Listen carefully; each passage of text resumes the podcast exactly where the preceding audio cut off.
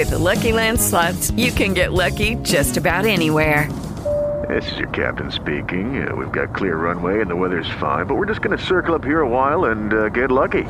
No, no, nothing like that. It's just these cash prizes add up quick. So I suggest you sit back, keep your tray table upright, and start getting lucky.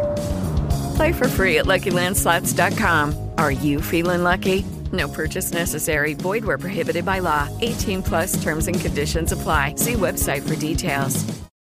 Bienvenidos a Esto también es política, el podcast viajero que trata de haceros llegar las realidades que existen más allá de nuestras fronteras. Mi nombre es Mario Girón. Y el mío, Miguel Rodríguez, y hoy vamos a hablar de una realidad tan difícil de entender como dura, la guerra de Siria. Acompáñanos, que empezamos.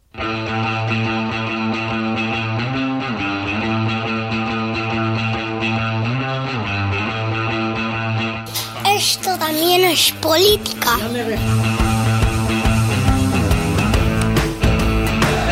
Hola amigos y amigas, bienvenidos al episodio número 36 de Esto también es política, el podcast amable, sencillo y humilde, sin pretensiones amplias, que viene a traeros el mundo de la política para que todos estéis entretenidos y sobre todo para que tengáis conocimientos extensos y, y muy grandes. ¿Qué tal, Miguel? ¿Cómo estás?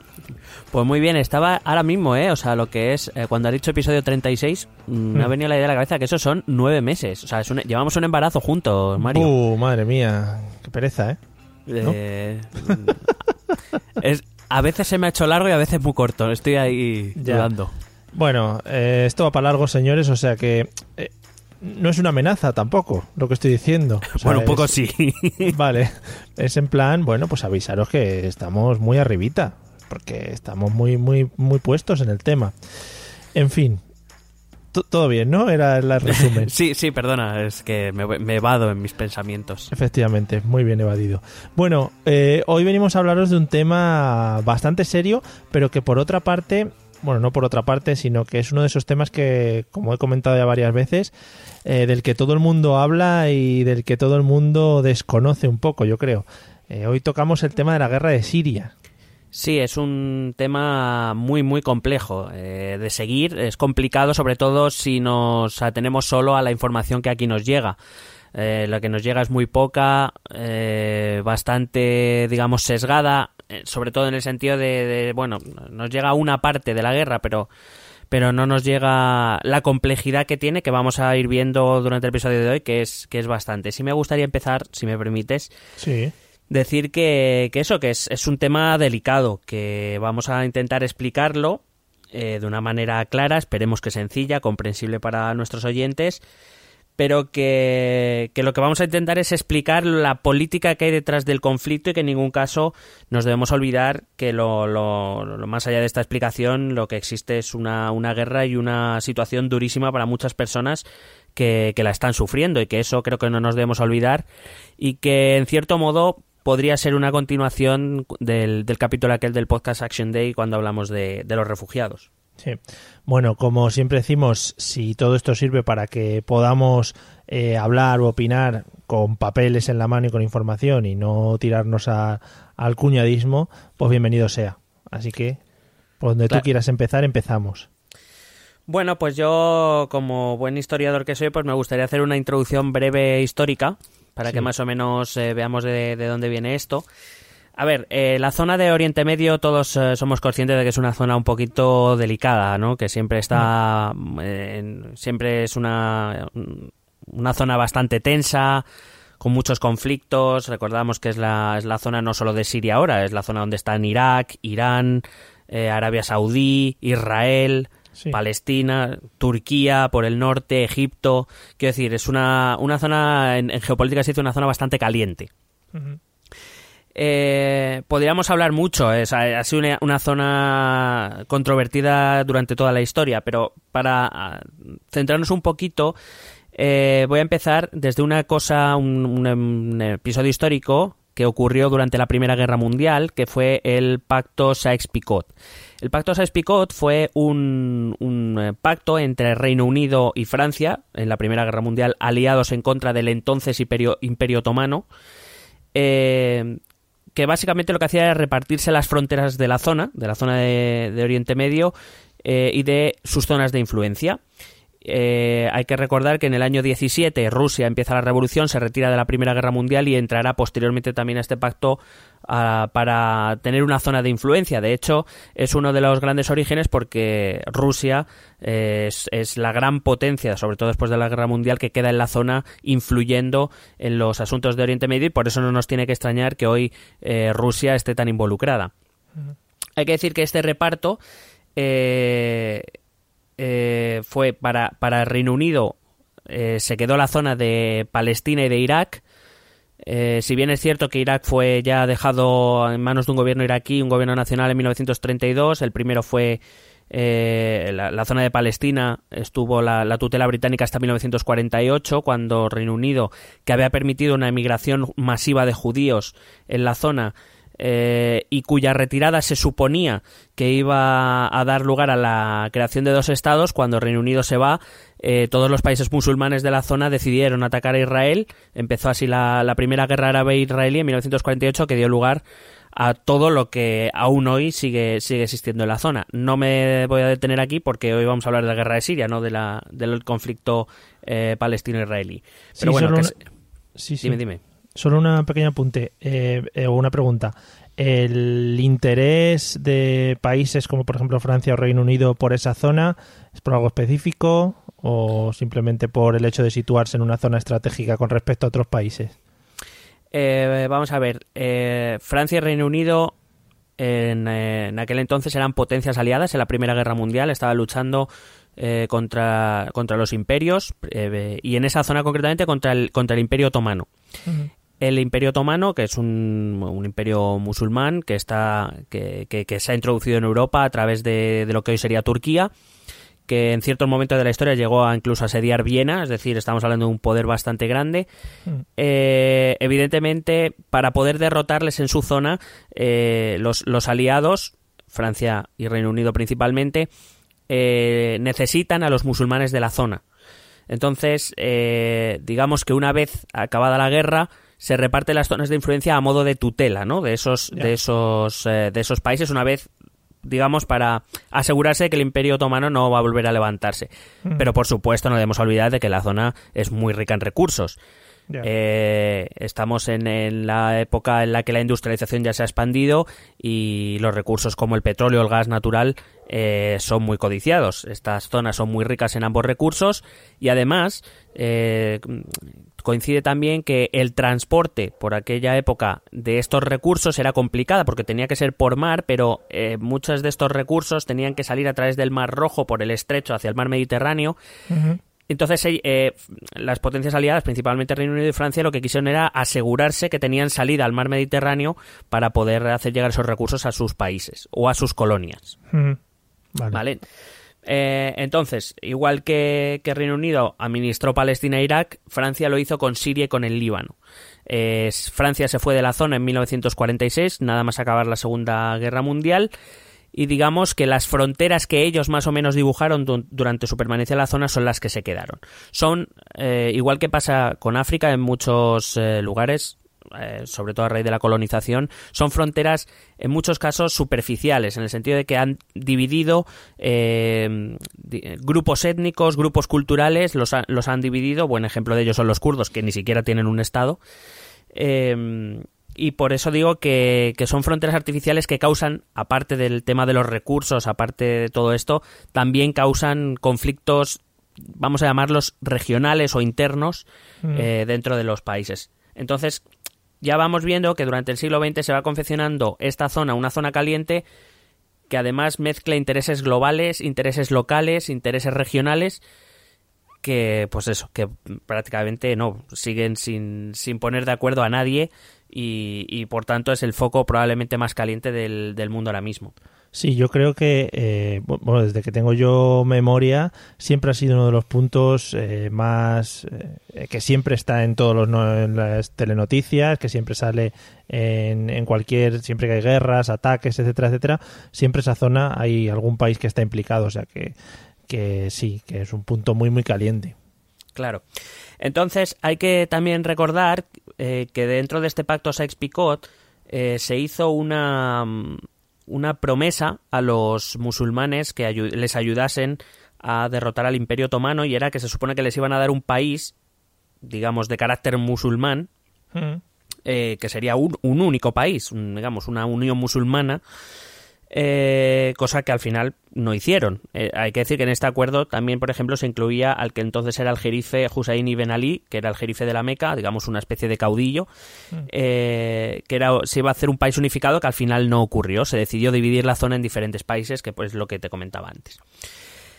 Acabada la Segunda Guerra Mundial y con estos, to- con estos todos los problemas, ¿no? La, la presencia que había sido de los países occidentales, las fronteras artificiales, esa promesa incumplida, etcétera, más luego, y ya parto desde la base, que hay un conflicto milenario, eh, bueno, eh, sí, milenario, entre eh, dos ramas, principalmente las dos principales ramas del Islam, que son los suníes, que son una, la rama mayoritaria del Islam, y los chiíes, eh, que también tienen conflictos religiosos que han provocado conflictos armados, es decir, a, a las dimensiones política, económica, etcétera, unimos la religiosa también. O sea que, que veamos que la zona realmente es un polvorín que estalla a la mínima.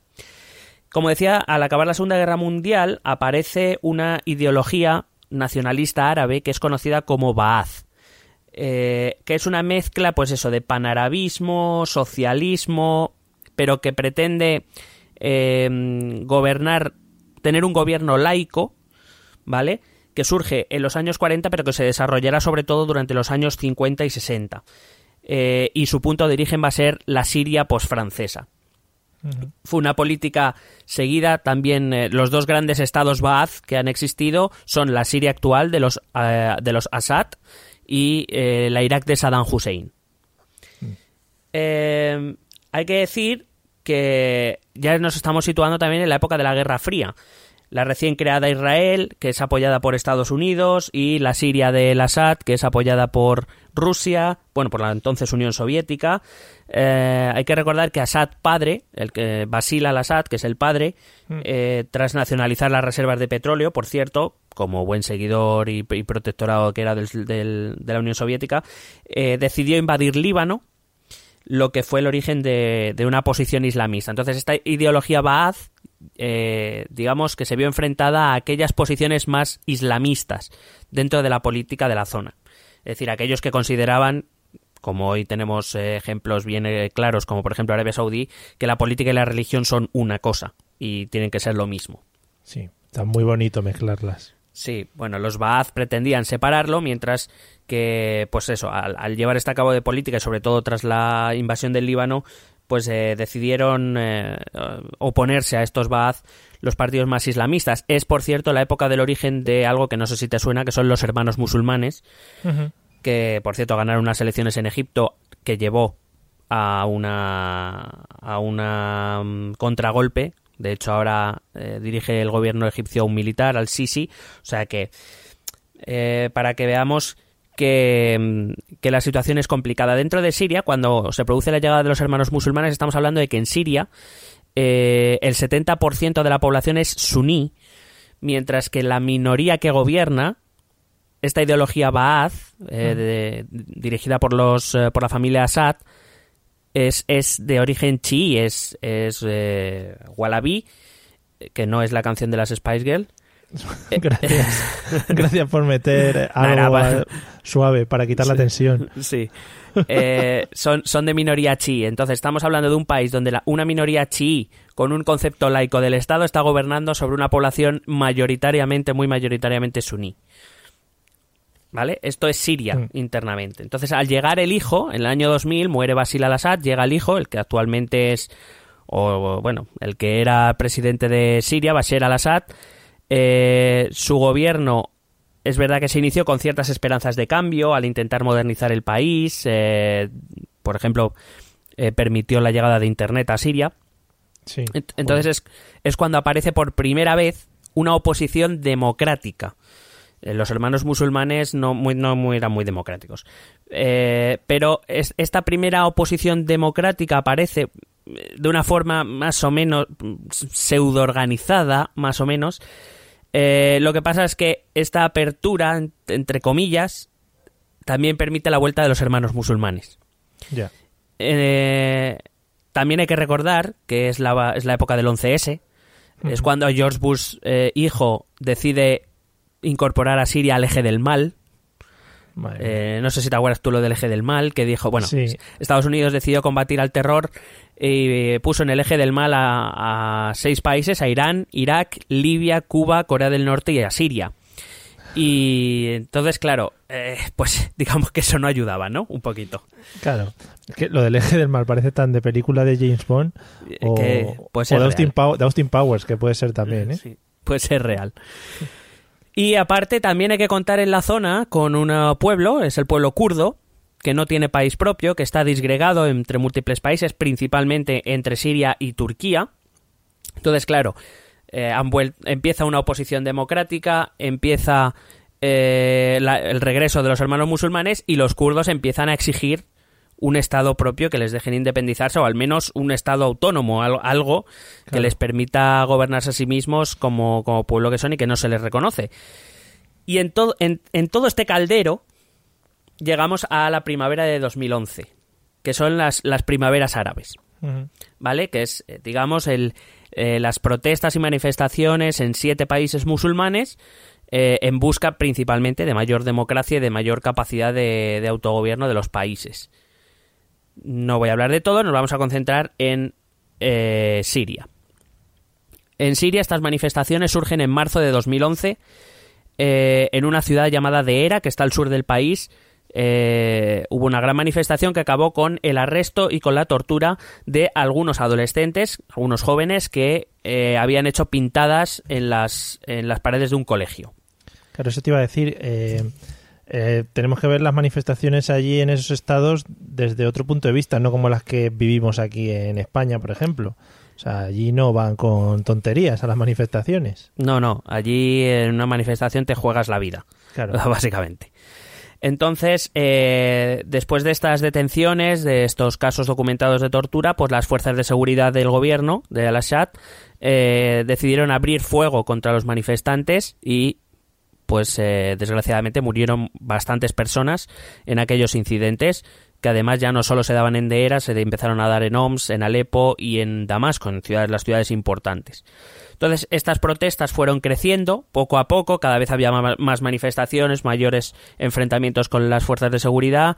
De hecho, se llega a exigir ya en las manifestaciones la, la dimisión de Bashar al-Assad, lo que acabará en que más o menos en julio de 2011 eh, la oposición más o menos organizada decide tomar las armas Primero se supone que como autodefensa ante la agresividad y la violencia de las fuerzas gubernamentales y después ya para en ciertas zonas expulsar a esas fuerzas gubernamentales y empezar a tomar el control del territorio. Es decir, no hay una fecha exacta para el comienzo de lo que hoy es la guerra de Siria, eh, pero bueno, más o menos manejamos estas fechas entre marzo y julio de 2011. Puede ser que eh, lo que se esté manejando en Siria sea otro de estos casos de demasiado protagonismo sobre una persona o una persona que adquiere todo el poder de, de un Estado en concreto. Bueno, evidentemente es un, es un estado personalista lo que los eh, Assad hicieron, pero en la zona no es nada extraño, quiero decir, así fue la Irak de Hussein, eh, cuando se decidió quitar a Hussein, pues mira el estado en el que está Irak, en Irán, por supuesto, estará está eh, el Ayatollah. En, eh, en Turquía, mira lo que está intentando Erdogan. Sí. En, en Egipto está el Sisi. Quiero decir, todos los países de la zona. eh, no sé si por necesidad, y esto hay que planteárselo, aunque suene duro. eh, el- el- un- la necesidad de un gobierno autoritario y fuerte a veces se hace plausible en el sentido de que eh, realmente son países difícilmente controlables. Estamos hablando de multitud de división étnica, multitud de división social, eh, una mala repartición de la riqueza absoluta. Bueno, la- na- nada que decir de los jeques, del personalismo de los jeques en Arabia Saudí o Emiratos Sí. Árabes. Quiero decir, em, se corresponden un poco con la situación, ojalá no fuera así, pero hay que decir que, por ejemplo, y esto hay que, yo lo planteo más como una pregunta, más que como una afirmación, pero hay que ver los casos, por ejemplo, de cuando se decidió quitar a, a Saddam Hussein en Irak, a Mubarak en Egipto o a Gaddafi en Libia, cómo están esos estados ahora mismo. Simplemente dejo la pregunta, que cada uno responda lo que quiera. Evidentemente lo deseable es una democracia, una democracia sana, normalizada, pero la situación ahora mismo es la que es. Claro, si el término democracia lo tomamos por eh, que cada uno tome la justicia por su mano cuando le apetezca y enseguida estemos cogiendo las armas, pues igual sí que es medianamente justificado el tema de una autoridad que controle un poco el tema. Siempre dentro de lo que de lo que es a ver se, digo sin sin quitar o sea sin quitar lo que sería lo que nos gustaría la democracia en sí una democracia como la que vivimos nosotros por ejemplo eh, lo, lo, que habría que hacer es eh, iniciar procesos que, que, desembocasen en una democracia, que fueran procesos pactados, hablados, consensuados, discutidos, mm. pero eh, desgraciadamente en, la, en, esta zona es complicado eh, que nadie haga saltar por los aires ese tipo de cosas. Pra varios procesos de paz en todos los conflictos que ha habido en la zona se han empezado y muy pocos han llegado a buen puerto. Eh, las fronteras probablemente están mal trazadas, eh, por supuesto hay un abuso extraordinario de poder de quien lo tiene, sí. eso hay que decirlo, eh, porque bloquear una manifestación con eh, disparos mm, y matando a civiles, mm, quiero decir, no, no, es comprensible bajo ningún punto de vista. Pues no. Eh, entonces, esa transición que debería empezar, pues debe ser una transición pactada, tutelada probablemente por las grandes potencias, pero claro, es que las, las grandes potencias tampoco se ponen de acuerdo. O sea, es, es tal el caos que hay en la zona que es comprensible. No digo que sea que lo comparta, evidentemente sí, no lo es. comparto, eh, pero es comprensible que en la zona lo que surjan serán poderes personalistas y poderes fuertes autoritarios. Porque intentar ahora mismo una democracia con la situación que hay, y me refiero no solo a la situación interna de los países, también a, las relaciones externas y a las grandes al papel de las grandes potencias en la zona, es que es extraordinariamente complejo. Claro, a mí me da la sensación, viendo noticias o escuchando, leyendo, lo que sea, que todo el mundo mete mano por allí en todos estos países, Estados Unidos, Rusia, Europa, etcétera, etcétera. Sí, ahora cuando hablemos eh, de los contendientes, de los beligerantes, veremos, veremos un poquito cuál es la situación y empezaremos a entender, a tener un atisbo de por qué es tan complicado esto que está ocurriendo en Siria. Uh -huh. Bueno, como te he dicho, esta violencia de la que hablaba antes, que empieza en manifestaciones y acaba con la oposición tomando las armas, pues se convirtió eh, en guerra civil y, y digamos que, que, como guerra como tal empieza a tomar cuerpo cuando estas luchas llegan a Damasco, que es la capital y Alepo, que llegan en 2012. Es decir, antes, a pesar de que ya hay grupos eh, organizados dentro de la oposición que luchan contra las fuerzas gubernamentales, se considera más bien accidente aislado hasta que la situación empieza a llegar a las grandes ciudades. Eh, hay que decir, por decir algunos datos, que en junio de 2013 la ONU comunicaba que había más que más de 90.000 personas habían muerto en el conflicto en agosto de 2015 la cifra subió a 250.000 personas y en marzo de 2017 se habla ya de 450.000 muertes documentadas, aunque hay una ONG llamada I Am Syria que va llevando, digamos, un, un eh, seguimiento exhaustivo de, del conflicto, habla ya de más de 470.000 muertes, entre ellos más de 55.000 niños. Yeah. Eh, lo que tenemos que entender porque yo creo que lo que nos ha llegado a Europa es que básicamente esto es un conflicto entre eh, Bashar al-Assad y los rebeldes. Uh -huh. Y lo que tenemos que entender es que el conflicto es mucho más complejo que, que todo eso. Eh, de hecho, tiene, tiene multitud de dimensiones. Es decir, efectivamente hay una guerra por el poder entre Bashar al-Assad y los opositores, pero hay una guerra eh, religiosa, los suníes contra los alawíes, que son chiitas. Eh, hay una lucha eh, regional, es decir, eh, entre países como Arabia Saudí, Turquía, Egipto o Irán. Hay una lucha regional, por supuesto a nivel global, Estados Unidos o países de la Unión Europea y de la OTAN eh, y Rusia por otro lado, eh, con China que bueno, más o menos está ahí como si no estuviera, pero bueno, hay se, se, va dejando caer. Mm. Eh, y a todo esto, a todo esto que ya es muy complejo de por sí, añadimos Daesh que también hablaremos de Daesh y hablaremos sí. del pueblo kurdo. O sea, estamos, estamos es, es, un conflicto tan complejo que llegar a una resolución parece extraordinariamente complicado. Entonces, si quieres, pues hablamos más o menos de las partes, quiénes conforman cada partes y así quizá podamos entender un poquito. Sí, un por poquito lo menos mejor. para aclarar quién son los contendientes, a qué se dedica cada uno o a quién apoya cada uno, para que nos quede un poquito más claro por dónde van Iba a decir por dónde van los tiros, pero no me parecía muy adecuado. por dónde van las cosas.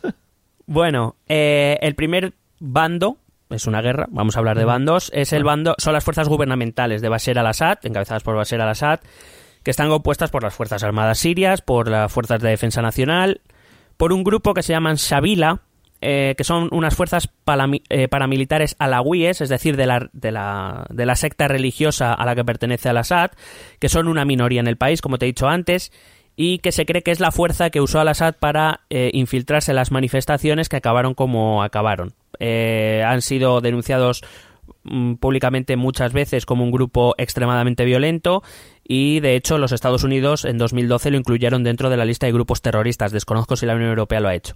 En cualquier caso, esta fuerza Shabila fue, perdón, fue creada por eh, Al-Assad padre en los años 80 ante una crisis que se dio bastante similar.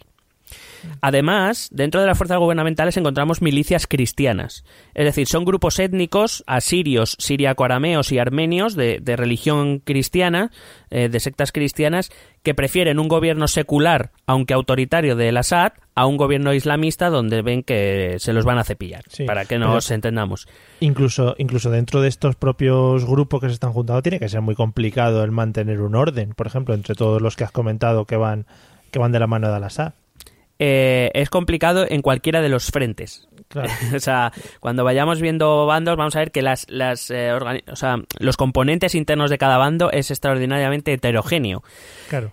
Eh, digamos que las fuerzas de Al-Assad, que son las mejor preparadas, pero también las minoritarias, se mantienen y mantienen las posiciones gracias precisamente primero a que son las mejor preparadas y segundo a que digamos por lo menos tienen un tronco común que es eh, el gobierno de Al-Assad. Todos quieren mantener el gobierno de Al-Assad. Los cristianos no es que sean... Eh, lo único que los cristianos dicen ante un islamista y un laico, prefiero al laico. Es lo que vienen a decir. Pero espérate porque dentro del grupo eh, del Assad también está Hezbollah, que no sé si te suena. Sí. Hezbollah es un eh, grupo paramilitar libanés que es de religión chií y como chiíes han ido a apoyar a Al-Assad. Sus, a sus soldados les paga Irán. Madre mía. O sea, tu manutención y su munición y sus armas las está pagando Irán, que es el gran estado chií.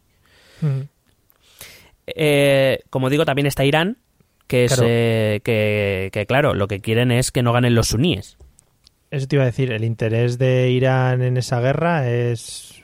es, es evitar que los suníes hagan con otro país. Básicamente tú, tienes que entender que los grandes rivales en la zona a nivel regional son Irán, chií contra Arabia Saudí, suní. Eh, digamos, eh, si pudieran, el uno se destruirían al otro sin, sin dudarlo, sin pestañear. O sea, se tiene un odio visceral a muerte histórico, cultural, de cualquier clase. Entonces, Irán, eh, como te he dicho, Al-Assad lleva a cabo un gobierno laico, pero su tendencia religiosa es chií. Claro. Entonces ellos van a apoyar a un gobierno chií, aunque les gustaría que fuera de otra forma, pero bueno, no deja de ser un gobierno chií para que los suníes no se hagan con el gobierno de Siria. Claro, que al, final les permitirá tener mejor relación si la guerra llegase a su fin en algún momento. Siria, Irán es un gran aliado de Rusia eh, y Siria es un gran aliado de, de Irán. Ya.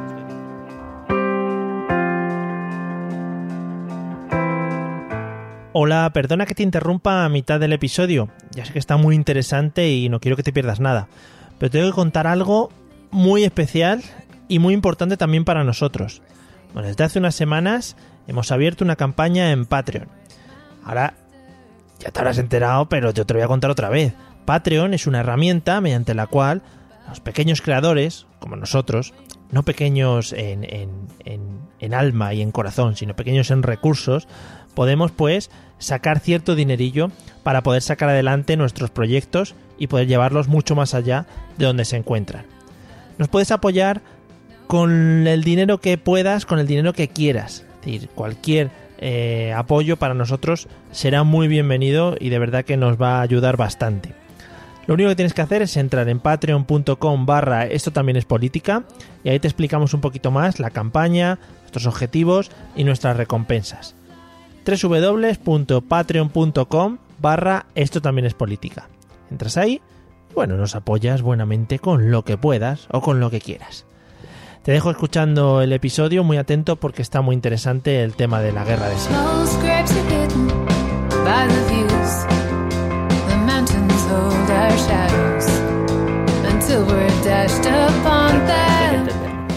Aparte, han ido milicias chiíes de otros países, de Afganistán y de Pakistán. Se encuentran fuerzas de chiíes de Afganistán y, Pa- y Pakistán también en la guerra. Y luego, por supuesto, Rusia, que desde septiembre de 2015 eh, se ha introducido en la guerra a- de forma activa. Ellos tienen fuerzas eh, militares, principalmente aviación.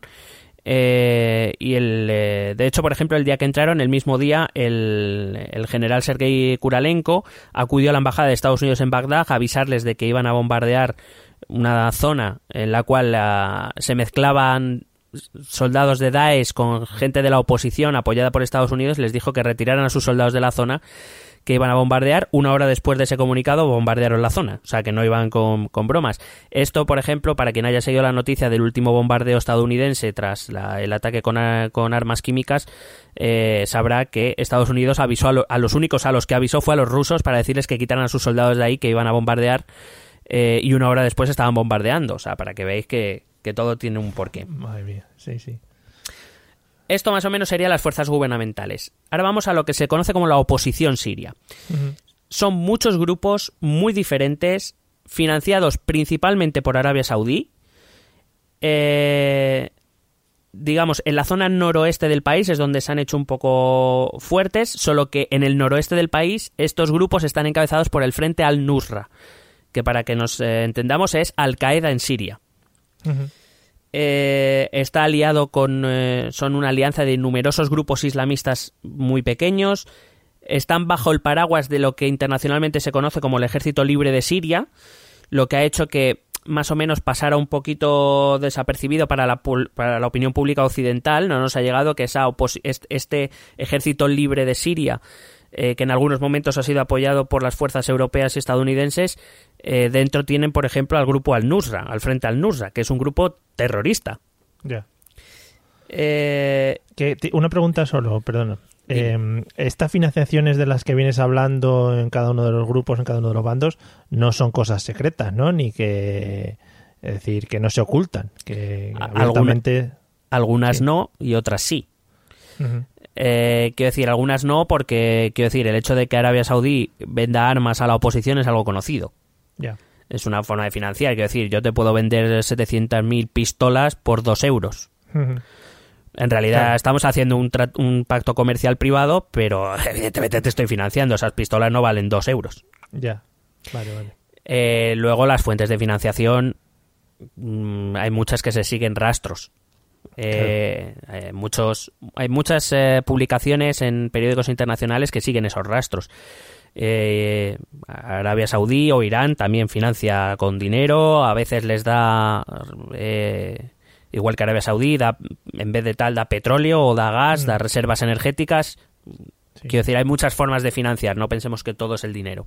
Bueno, mientras que el amigo Julián Assange no nos pasa información, todavía no lo tenemos concreto. Confir- No confirmado. Bueno, eh, quiero decir, estas cosas las se pueden leer en medios como CNN, como la BBC, o quiero decir, no son medios eh, dudosos. Quiero decir, no, no es Breitbart.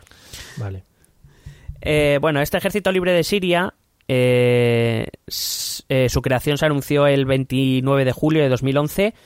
A un gru- eh, básicamente empezó por un grupo de oficiales del ejército sirio que desertaron y decidieron crear este ejército libre de Siria. Animaron a otros a, a seguirle eh, para ellos ellos dijeron para defender a los manifestantes a los que estaban matando. Entonces, eh, la, la primera eh, la primera base que tuvieron estos, claro, estos son estos oficiales que desiertan, evidentemente son declarados enemigos del país inmediatamente. Sí. Se enfrentan a, mm, a penas serias, probablemente la muerte, así que deciden irse a uno de sus aliados que es Turquía. Su primera base está en Turquía, aunque en 2012 ya se trasladaron al norte de Siria, cuando en una zona controlada por, por esta oposición. Eh, era un grupo bien entrenado, es un grupo bien entrenado, pero sin un armamento adecuado. Eh, claro, las armas las tiene el ejército, en los que se quedaron, por decirlo de algún modo. Eh, en abril de 2013, Estados Unidos anunció una transferencia de 123 mill- eh, millones de dólares a este ejército. Es decir, fue la primera vez que Estados Unidos decidió apoyar a- al Ejército Libre de Siria, a lo que se conoce comúnmente en Europa como la oposición. Lo que pasa es que este grupo llegó a una coalición con, eh, como te digo, con el Frente al Nusra, que hizo que Estados Unidos girara su posición y de hecho ahora el grupo más apoyado por Estados Unidos son los kurdos. Eh, con quienes, como digo, han, han tejido alianza anti-Daesh. Esto no quiere decir que este ejército libre de Siria a veces no combata junto con los kurdos a Daesh. Eh, o sea, que eh, aquí pr- prácticamente puedes encontrar de, de combates de todos contra todos. O sea, como un Royal Rumble, pero desgraciadamente real.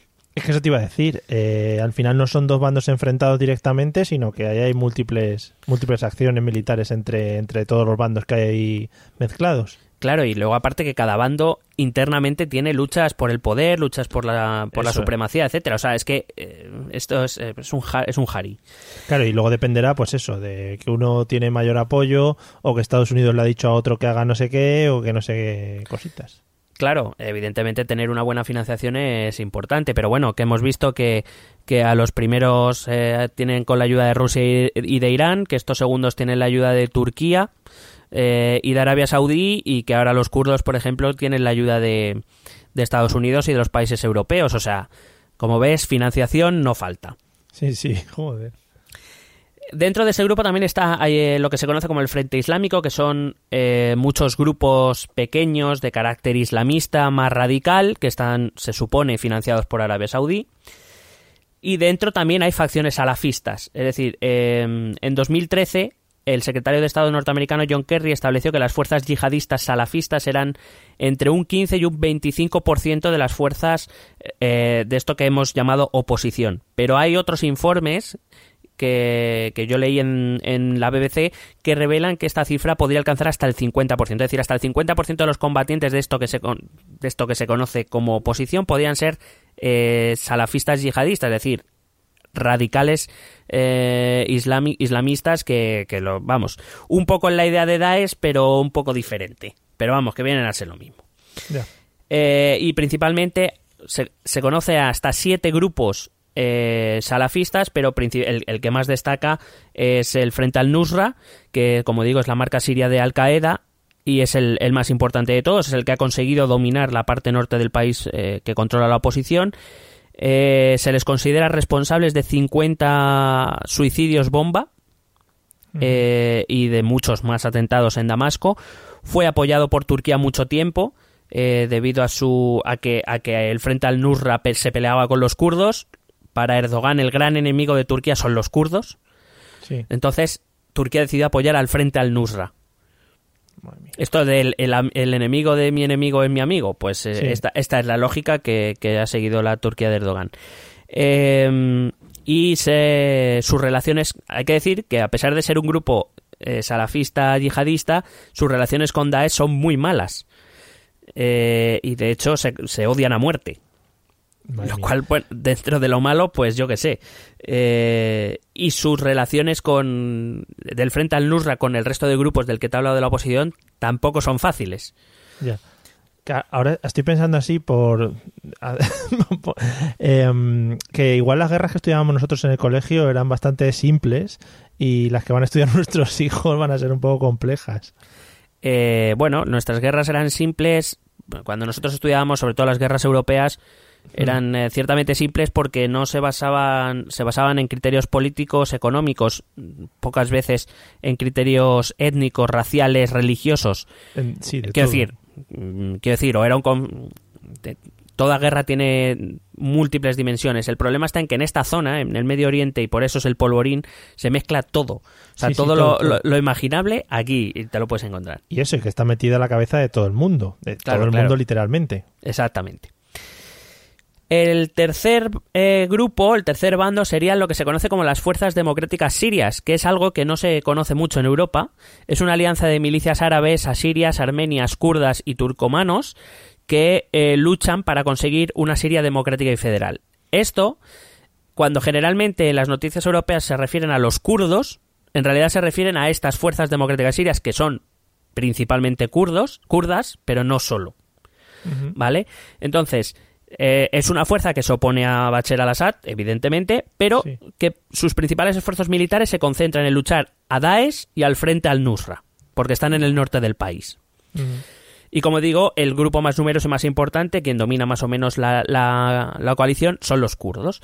Los kurdos representan más o menos el 10% de la población de Siria al inicio de la guerra y componen, como digo, el 60% de estas fuerzas democráticas sirias.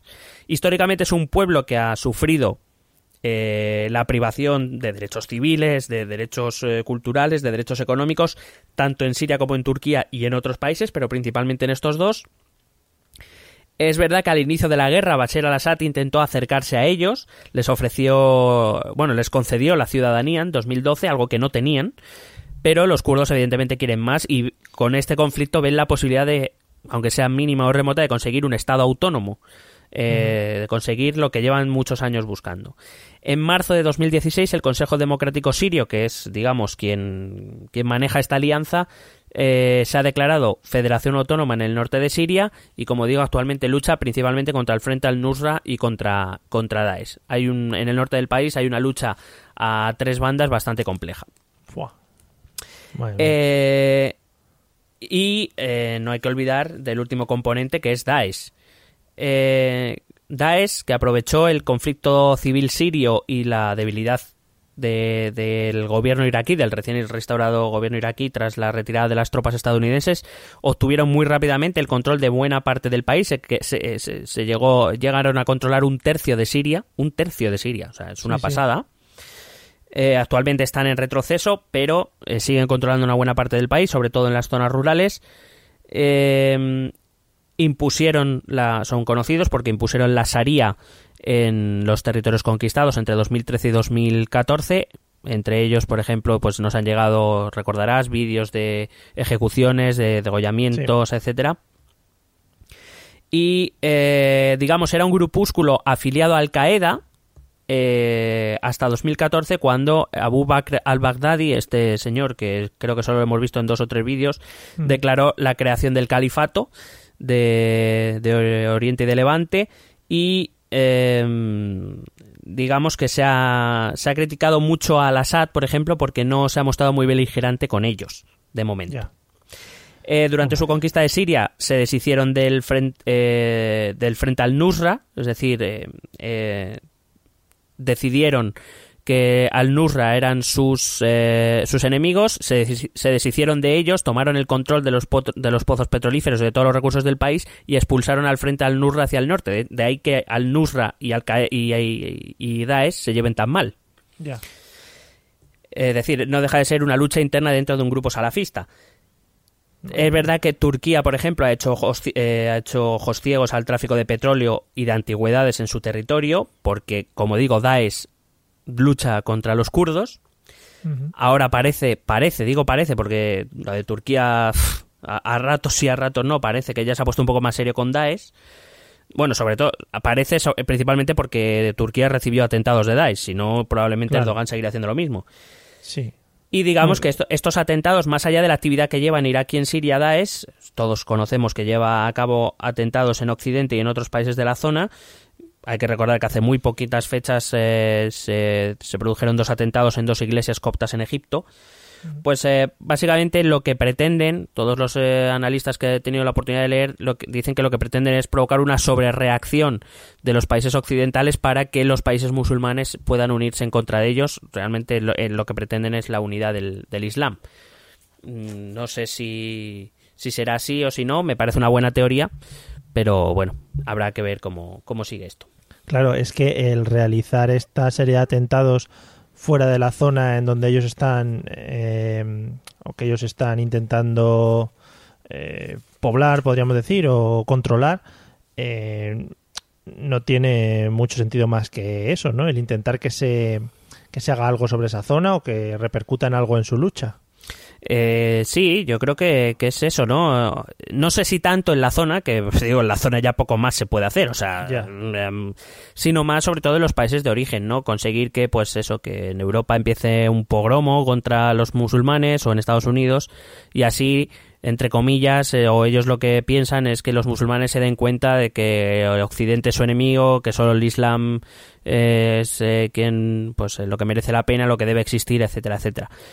Mm. Por eso, por eso el, el ascenso de estos partidos en Europa, de los que ya hablamos, eh, supone un, un cierto riesgo eh, para no, no, yo- no ya para nosotros como civilización, sino para, para el propio mundo, eh, porque quiero decir eh, puede acabar en consecuencias como una guerra a gran escala, que Mm. vamos que no estamos tan lejos por mucho que diga que crea la gente. Ya. Bueno, entonces has hablado de cuatro bandos al final. Cuatro bandos principales, cada uno con sus apoyos exteriores y regionales. eh, bueno, eh, sí, sí, básicamente. Son las fuerzas gubernamentales, lo que conocemos como oposición, lo que conocemos como los kurdos y Daesh. Eso es lo que habría dentro del país. Pero como ves, dentro de cada grupo había mm, muchísimos grupos muy heterogéneos, muy diferentes. Sí. Entonces, eh, básicamente dar algunos datos sobre la guerra. En la ONU se han presentado informes que muestran evidencias de que todos los bandos, todos han cometido crímenes de guerra, como es esperable en cualquier guerra, por desgracia, que incluyen cosas como asesinato, tortura, secuestro, desapariciones, etcétera. También ha sido eh, el Consejo de Seguridad de la ONU ha demandado a todas las partes el final del uso indiscriminado de armas en, en zonas pobladas, pero va a ser que no. Eh, hay que recordar que Rusia y Estados Unidos no se ponen de acuerdo, con lo cual lo que diga el Consejo de Seguridad pues son más bien cosas políticas que más que otra cosa, si no, no los aceptarían.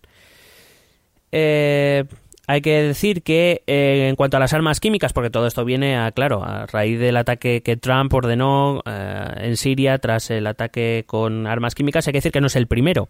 En agosto de 2013, eh, un, eh, 1.429 personas fueron asesinadas después de, de que misiles llenos de gasarín eh, alcanzaran algunos barrios de Damasco. Hay que decir que el gasarín lo que hace es paralizarte, con lo cual no puedes ni respirar hasta que falleces. Sí. Eh, las fuerzas occidentales ya en su momento acusaron al gobierno y hasta a los rebeldes. Es decir, cada uno se van echando la pelota, es decir, exactamente igual que ha ocurrido ahora. Y ante la amenaza de una intervención, Estados Unidos amenazó, Obama amenazó con una intervención, Assad acordó la completa retirada y destrucción de todo el arsenal químico sirio. Supuestamente se hizo en 2014, pero eh, mm, digamos que, que ha habido, han existido ONGs y organizaciones que han seguido denunciando que esas armas, había, seguían existiendo armas químicas que como hemos podido comprobar, pues parecía que tenían razón, ¿no? Eh, el, el- el hecho, perdona, el hecho de que, eh, por ejemplo, en este caso el señor Trump ordenase el lanzamiento de misiles, no sé, a mí me suena como en plan, bueno, podéis pegaros, pero hasta un punto. Eh, Si os pasáis de lo que yo creo, os meto mis misilazos. Algo Pues- tal que así. Pues parece, parece, parece. Ah, vale, vale. Eh, hay que decir que evidentemente esta, eh, lo, lo vamos a reiterar, esta, esta guerra ha supuesto una crisis humanitaria. Hablamos de que más de 5 millones de personas han abandonado Siria desde el inicio del conflicto, la mayoría mujeres y niños. Eh, que los países que más sirios han recibido han sido Líbano, Jordania y Turquía. Si queréis más datos lo- los tenéis en nuestro podcast eh, dedicado a los refugiados de septiembre de 2016. Efectivamente. Eh, estamos hablando de que en torno a un 10% de estos refugiados son los que han alcanzado Europa. Un 10%. Estamos hablando de, una- de un medio millón de, de- de refugiados sirios son los que están aquí en Europa. A esto hay que sumar casi 7 millones y medio de desplazados. Es decir, gente que tiene que abandonar sus casas pero que se van a otro lugar del país, dentro de las fronteras, pero que no están en su casa. Sí. Que no son reconocidos como refugiados, sino como desplazados. Es decir, estamos hablando que esta guerra ha, ha afectado directamente al movimiento de unos 12, 13, 14 millones de personas, que me, me parece una pasada. Una burrada, sí. Eh, la ONU dice que se, preci- se precisan unos 3.200 millones de dólares para ayudar a unos 14 millones de personas, de entre ellos 6 millones de niños, dentro de Siria. Dentro de Siria, ¿eh? Estamos hablando. Que el 70% de la población no tiene acceso a suficiente agua potable, que una de cada tres personas no puede encontrar comida suficiente y que más de 2 millones de niños no pueden acudir a sus escuelas y que 4 de cada 5 sirios viven en condiciones de pobreza las eh, hay que decir que los contendientes todos se niegan a que las ONG tengan acceso a ciertas zonas. Eh, hablamos de hasta 4 millones y medio de personas viviendo en zonas inaccesibles para estas ONGs, eh, incluyendo a 40.000 personas que a día de hoy todavía están bajo estado de sitio, es decir, que no pueden salir de sus de sus lugares de residencia. Eh, así que como verás, pues esto es, es eh, una desgracia. Es verdad que se han em, como ningún bando ha sido capaz de infligir una derrota eh, clara a otro. No, no parece fácil que, que las eh, potencias extranjeras se pongan de acuerdo para un, proye- un- un proyecto de paz. Hay que decir que este proceso de paz está bastante estancado y parece bastante lejano, por desgracia. En 2012 hay que decir que la ONU instó a aplicar una, una- una- un em, tratado en Ginebra que instaba a poner un gobierno transicional, eh, digamos que, que anduviera en las fases iniciales del conflicto, que anduviera hacia un gobierno democrático, etcétera. Pero como hemos visto, el conflicto se ha ido haciendo más y más complejo, falta de acuerdo por parte de todo el mundo, a nivel interno, a nivel regional, a nivel global, así que parece bastante complicado. Claro, parece como que se ha llegado a un punto en el que todo está estable dentro de la gravedad, ¿no? Quiero decir que no que ninguno sobresale sobre los otros y al final todo sigue igual. Sí, de hecho, como digo, tiene pocos visos de cambiar. Eh, Durante un momento, con el ascenso de Daesh, se pensó que iba a ser el catalizador mediante el cual Rusia y Estados Unidos se van a poner de acuerdo y iban a poner, iban a obligar a todos los bandos a ponerse de acuerdo. Pero, pero se ve que no, que, que es difícil que encuentre una solución conjunta incluso contra Daesh. Eh, hay que decir que desde 2016 hay conversaciones en Ginebra que se supone que, bueno, por, esta vez no están rotas. eh, hubo unas que se iniciaron que se acabaron exactamente a los dos días. Eh, hay unas eh, conversaciones de paz, como digo, abiertas, pero que no avanzan. O sea, no, no hay manera. Por cierto, hay que decir que eh, Estados Unidos dejó de apoyar a la oposición porque pensaba, porque debido a su alianza con Al-Nusra, lo que no quería es que sus armas llegaran a, a- o al-Nusra o a Daesh por ejemplo. O sea, que, que veamos que el conflicto es, es bastante. es bastante complicado. Eh, lo que empezó como una parte más de unas primaveras árabes, de unas manifestaciones que buscaban más eh, eh, democracia, pues se han convertido en una, en una guerra civil, en una guerra regional y, y veremos si no acaba en una guerra global. Hay que decir que, el tema está muy complicado. Eh, una última pregunta. ¿El papel de Occidente, en este caso Estados Unidos, eh, la ONU, la OTAN o quien tenga que ir, eh, se supone que debería ser pacificador, ¿no? No en ningún momento meter más chicha para, yo qué sé, para eh, levantar a cualquiera de los bandos. Hombre, yo entiendo que cualquier gran potencia, y con esto incluyo a Estados Unidos, a la Unión Europea, pero también a Rusia o a China, eh, entiendo que su papel debe ser, mm, ya, ya que hay un sistema de grandes potencias, eh, debería ser intentar, evidentemente, mantener la estabilidad en el mundo, Eh, no, no elevar la tensión más de lo necesario, que yo entiendo que todos tienen sus intereses y tal, pero eh, entendiendo que bueno, que un mundo destruido por armas nucleares, que parece que es a lo que vamos, pues, pues no lo van a Sí. controlar tampoco, o sea que Claro. no sé. vale. Vale, vale, sí, queda bastante claro. Eh, bueno, no sé si tienes algún punto más que comentar. Mm, Bueno, habría. Yo creo que para, para más o menos empezar a entender el conflicto, creo que, que lo hemos hecho bien. Tampoco es cuestión de meter más, más Harry, que es, es complejo, es muy complejo todo. Efectivamente. Eh, bueno, pues seguiremos, como decimos siempre, el conflicto de cerca. Por desgracia, tendremos que seguirlo porque tiene visos de no, de no terminar pronto, de no tener una solución muy sencilla. Eh, y seguiremos viendo noticias eh, como las que vemos hasta ahora sobre estos, sobre estos temas. Y por si nos queréis hacer alguna pregunta, alguna duda o queréis escribirnos, yo qué sé, metiéndoos con nosotros, que también puede ser, ¿no? Eh, podéis hacerlo a los siguientes métodos de contacto que vais a escuchar ahora. ¿Quieres preguntarnos algo? ¿Proponernos algún tema? ¿Exponernos tu opinión? Ponte en contacto con nosotros. Es muy fácil. Envíanos un correo electrónico a esta dirección. Esto también es política arroba gmail.com. También puedes escribirnos en nuestra página de Facebook. Esto también es política. O en nuestra cuenta de Twitter arroba etepolítica. O si lo prefieres, visita nuestro blog. Esto también es política.wordpress.com. Recuerda que puedes suscribirte a nuestro canal de YouTube. Y si quieres charlar con nosotros directamente, únete a nuestro grupo de Telegram. Busca el enlace en nuestras redes sociales. Porque tú también formas parte de Esto también es política. Bueno, pues yo creo que ya tenéis asimilados los métodos de contacto inside eh, vuestro. Ahora Eh, tengo, entonces- tengo una pregunta para ti. Sí, ¿Por qué llamas a los haters? claro, es que es verdad. Ahora me estoy dando cuenta. Era por tener un poco animado lo que es el- eh, la cuenta de correo. Ah, bueno, Es- vale. Esto no es como eh, de eso que dicen si no lo usas te lo cierran. No, no. No sé, yo es que como... Yo es que me creo todo eso. O sea, Ya. yo ca- cada vez que me dicen tienes que mandar un mensaje no sé qué para ver que tu cuenta de WhatsApp está activa, yo lo hago. Sí, sí. Y que te van a dar no. una estrella si lo mandas también. Sí, de hecho estoy esperando una ya. Una, pero en el cielo, o sea, una galaxia. Sí, sí, sí. De estas nuevas Ah, que han, han descubierto exoplanetas, pues de esos. Mm. ¡Ay, qué bonitos! Los exoplanetas.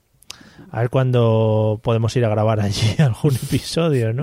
Grabaremos, a lo mejor grabamos un episodio de los exoplanetas. Joder. La política en los exoplanetas. La ¿eh? política marciana.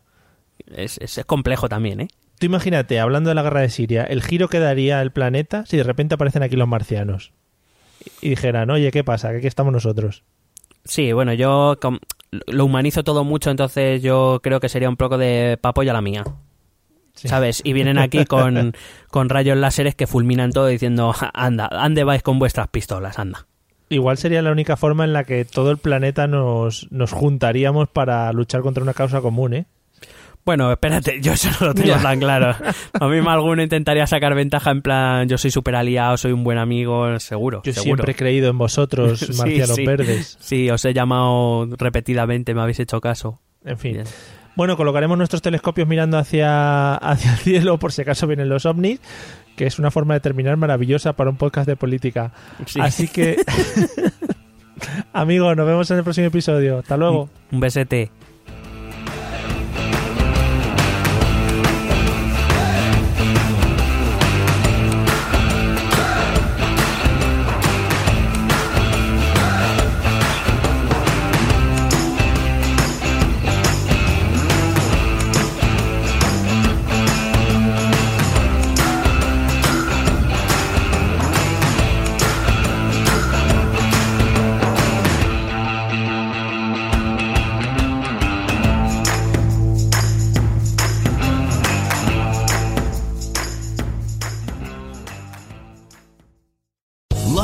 Casino asking people what's the weirdest place you've gotten lucky? Lucky? In line at the deli, I guess? Aha, in my dentist's office. More than once, actually. Do I have to say? Yes, you do. In the car before my kids' PTA meeting. Really? Yes. Excuse me, what's the weirdest place you've gotten lucky? I never win and tell. Well, there you have it. You can get lucky anywhere playing at LuckyLandSlots.com. Play for free right now. Are you feeling lucky? No purchase necessary. Void where prohibited by law. 18 plus. Terms and conditions apply. See website for details.